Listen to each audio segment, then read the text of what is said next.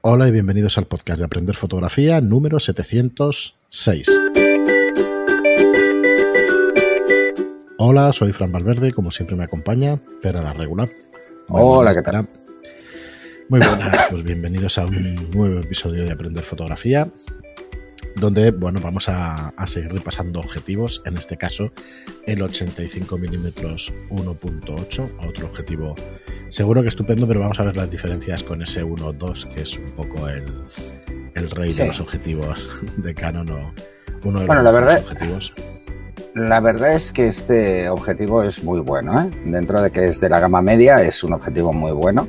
Eh, lo veréis, lo de las gamas lo veréis casi siempre por el precio, ¿vale? Eh, pero bueno, mm, no se puede tener todo. También. USM y... Sí, tiene. Y. La, la verdad es que no, este no es L, este es un objetivo. eh, lo veréis porque, bueno, los L tienen una cinta roja. Luego están los objetivos medios que tienen una cinta dorada y luego están los que no llevan ningún nada, que son los de la gama estándar o gama más baja. Eh, y, bueno, eh, es un objetivo que, he probado muchas veces, que está muy bien eh, y la diferencia de precio ya solo por eso mm, pues ya vale la pena. ¿eh? Solo os diré que, que, bueno, de entrada es ligero. Es un objetivo que ya se nota por construcción. Si lo comparáis con el 1.2, os daréis cuenta que tiene bastante más, más pequeño, más contenido. Y esto es quizá una de las cosas que más eh, valora eh, mucha gente, ¿no? Que, que no sea tan grandote, ¿no? Como el otro, ¿no? Más que nada por, por un tema de portabilidad. Es un objetivo también diseñado para retratos, aunque más para un uso general. Eh, ¿Por qué? Bueno, pues que hay una serie de peculiaridades que lo distinguen. ¿no? Este tiene un enfoque más ágil, eh, aunque sea un OSM más pequeño, no, es el, motor de enfoque de la serie L. Pero, ojo, eh, está diseñado incluso, incluso por parte del fabricante para deportes de interior. Estaríamos hablando que su velocidad de enfoque es muy alta, pero por lo tanto la precisión de su enfoque no es tan alta. ¿eh? Eh, en una persona que está quieta, pues es muy fácil, es simplemente mm, pues, enfocar bien. Esto ya lo habéis visto en, cómo enfocar y cómo hacer enfoque reencuadre en, algunos tutoriales que hemos subido. Pero, eh, bueno, está pensado básicamente para retrato, ¿eh? aunque lo acomodan así para que sea más de uso general, eh, me parece correcto, sobre todo para gente que tiene cámaras con factor de recorte, porque bueno, está ya pasando de 100 milímetros, entonces da un juego pues un poco más interesante para ese tipo de fotos. Y tiene un enfoque muy rápido, muy ágil, ¿eh? Tiene un enfoque ágil, con un USM más pequeño. Eh, es no tan silencioso como el 85, pero muy silencioso. O sea, incluso si alguien quiere utilizar, eh, utilizar este objetivo en manual mm, o usarlo en AF para hacer vídeo, pues bueno, va, no, no va a notar el zumbido que tienen algunos objetivos que es Mm. que se mete dentro del vídeo dependiendo del micro. ¿eh? Si es un micro ambiente, seguro que se mete. Si es un micro de solapa porque está grabando a alguien, aquí nadie lo va a oír, ¿no? O es un micro de, de pértiga de estos, como se llamen, pues tampoco. ¿eh? Pero bueno, si vais a usar el micro de la cámara, podéis oír un ligero ruido de fondo, muy, muy, muy de fondo. ¿eh?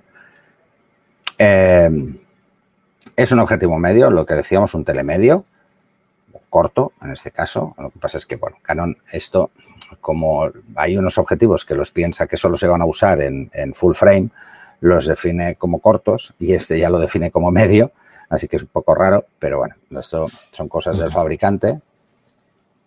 Como decíamos, Sí. como ventaja, tiene esto, que es no solo para retratos, lo mismo que teníamos en el 8512, sino también para estos deportes de interior, porque un- una apertura 1.8 es una apertura muy amplia y permite trabajar con muy poca luz.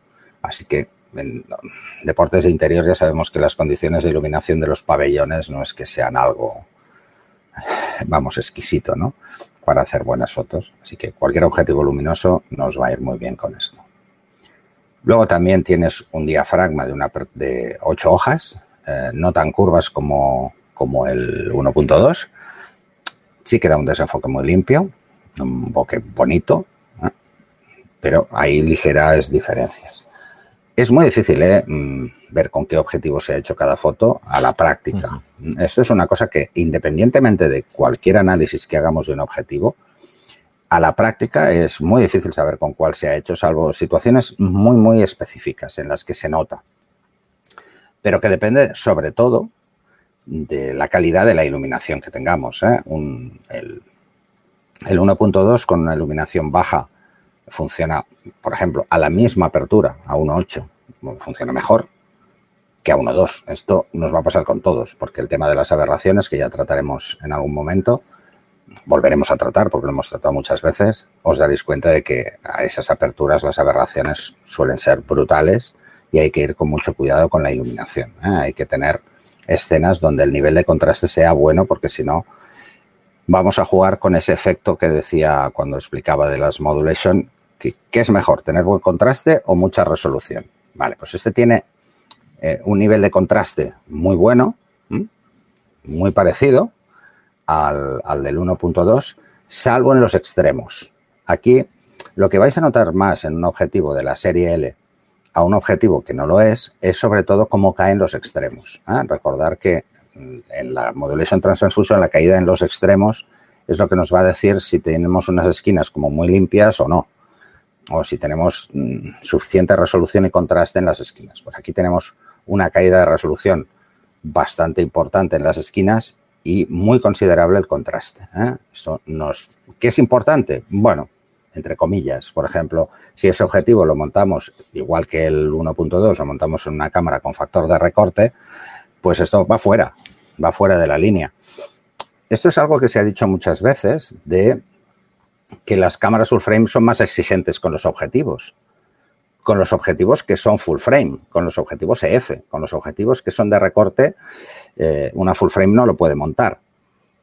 Y si tiene una caída muy extrema, los APS-C, una caída muy bestia, eh, no podemos hacer nada, porque ni con una APS-C nos vamos a salvar.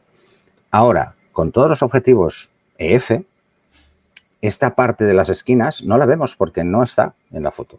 Entonces, veríamos, si nos fijamos en las Modulation Transfer Function, hay que quitarle eh, una parte muy considerable del gráfico, que es precisamente donde caen todos, ¿eh? porque la lente perfecta, ya os lo expliqué, no existe y es muy fácil por la distancia al plano focal, las esquinas están más lejos, entonces como están más lejos es más difícil que ahí se pueda ver mejor, que se pueda ver bien, ¿vale?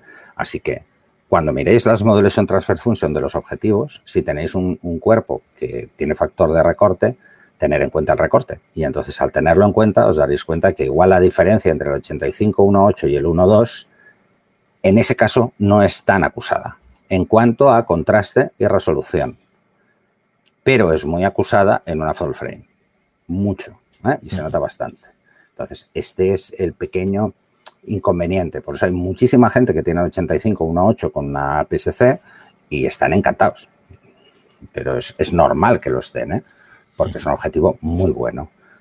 Muy bueno a un precio mucho más contenido. ¿eh? Y las diferencias son importantes, pero como os decía, eh, en las esquinas. a nivel de resolución, si veis la gráfica del 1.2 y veis la del 1.8, la del 1.2 es una línea recta, o sea, no cae ni en las esquinas. Y si os vais al 1.8 veréis que en las esquinas cae. ¿Cuánto cae? Muy poco, pero cae. Una cosa, pero me gustaría que recordaras cómo se utilizan estos objetivos. Quiere decir, no se dispara normalmente a 1.2 y a 1.8. Normalmente tienes que buscar el F8 como siempre, pero especialmente. Siempre que sea posible. Mm. Bueno, estamos en lo de los puntos dulces, ¿no? Estos, como son objetivos antiguos. Es que os daréis cuenta. un segundo solo, es que eh, normalmente uno cuando se compra un objetivo 1.2, y hablo como aficionado, quizá pase más como aficionado, siempre hace la foto a toda la máxima apertura posible para hacer el desenfoque y todo esto. Recordar, pues eso, eh, que lo que es el, el buque y todo eso está muy bien, pero que la profundidad de campo la conseguís más con la distancia, ¿no? El objetivo y, el diafragma y todo eso. Perdón, el diafragma, el, la focal. La focal. A ver, eh, esto es una costumbre muy habitual, ¿eh? lo que tú dices, ¿eh? me he comprado un 1.8, me he comprado un 1.2, voy a hacer fotos a 1.8 y a 1.2. y vais a sufrir. Eh, vais a sufrir por varias cosas. En primer lugar, porque le vais a tener que dar una obturación altísima. Cuanto más alta sea la obturación, más variaciones hay. Me explico. O sea, aunque el obturador sea súper preciso, vais a hacer dos fotos y no, van a salir idénticas. ¿Por qué? Porque si estamos hablando de una obturación de 4000, eh, que obture la cámara 4000 es un esfuerzo al obturador brutal. Entonces, que sea exactamente 4000 es casi imposible. O sea, hablamos de milésimas ¿eh? de segundo, así que pensar que, puede haber una fluctuación de, 200, de 500 milésimas, que no es capaz de ajustar tanto, porque el, diafragma sí que se queda ahí, pero el obturador eh, tiene que subir y bajar. Y como tiene que subir y bajar, aunque lo haga muy rápido y a esas velocidades tan rápidas, ¿cuál es el problema? Que estamos mm, dándole un desgaste al obturador extremo, ¿vale? Si no lo hacéis por, si no usáis una apertura muy amplia porque es necesario para hacer esa foto, no forcéis el obturador de esa manera, porque no tiene sentido. Además, a la que empezáis a tener un desgaste del obturador, pues se va quedando laxo. Mira, yo siempre explico esta anécdota, ¿no? Eh, cuando me fui a comprar mi primera cámara reflex, me fui, que además fue en Casanova, eh, porque la anterior me la regalaron, o sea, la que fui a comprarme yo, eh, vino un tío, no me acuerdo del nombre, un señor muy mayor, y, me dice, ¿cuántos carretes vas a hacer al día? Digo, ¿al día? Sí, con suerte un par, ¿vale? Le dije yo, como aficionado. dice, bueno, entonces no te preocupes. Eh, cualquier obturador es lo suficientemente, cualquier cámara es lo suficientemente capaz de hacer eso y lo que quieras, ¿vale? Dice, y le digo, bueno, explícame esto. Dice, hombre, si me dijeras que ibas a hacer 50 carretes día, te diría que, ojo, ahí ves con cuidado porque el obturador tiene que ser muy bueno porque si no se va quedando laxo. Y digo, hostia. Y luego lo estuve leyendo y digo, claro, es verdad, el, obturador es mecánico. Y como es mecánico, pues sufre un desgaste. Y ese desgaste hace que quede más laxo, que vaya más lento de lo que tiene que ir con el tiempo o con un uso excesivo a velocidades muy altas. O, en el caso que me decía este señor, es que hagas muchos carretes. Si haces muchos carretes, pues claro, se va quedando blandito, ¿no? Hasta que al final falla. Y cuando falla el obturador, falla, se rompe.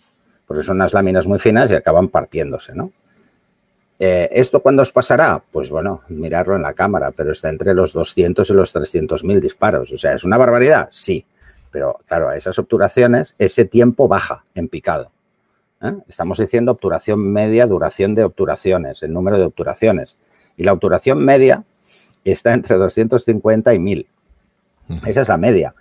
Eh, si resulta que os da por hacer a 4.000 todas las fotos, pues le vais a dar una castaña importante al obturador. ¿Vale? Eso más o menos era lo que querías eh, decir, Fran. Sí, sí.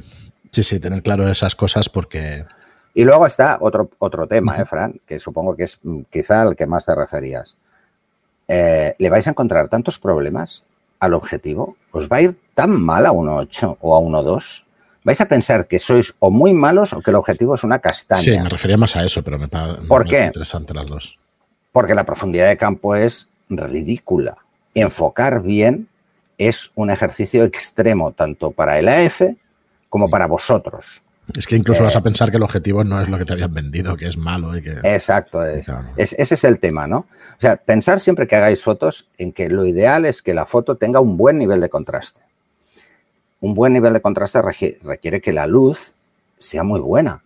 Si la luz no es muy buena o es demasiado intensa, las aberraciones son muy visibles, porque a una apertura tan grande entra una cantidad de luz brutal de golpe, en un periodo muy corto de tiempo. Entonces, ese es el problema, que entre las aberraciones y el exceso de resolución, vais a tener fotos malas, porque el contraste será malo, por mucha resolución que tenga la foto. ¿Mm? Cuando hablamos de puntos dulces, estamos hablando precisamente de eso, de un equilibrio entre resolución y contraste, donde el objetivo es capaz de obtener el mejor resultado posible. ¿eh? Por eso las Modulation Transfusion, como os expliqué en, el capítulo que hablaba de ellas, Canon hizo dobles, que ahora las ha hecho únicas, solo a la mayor apertura pero también nos enseñaba cómo funcionaba el objetivo a, F8. Si veis la gráfica de la Smoke Evasion Transfer Function del 85, 1.8, a F8 es una, es una barbaridad, es buenísimo. Pero a 1.8 no. A 1.8 está muy bajito. ¿Vale? Entonces, como objetivo, ¿es muy bueno? Sí, eh, pero ojo, hay que ir con cuidado con esto.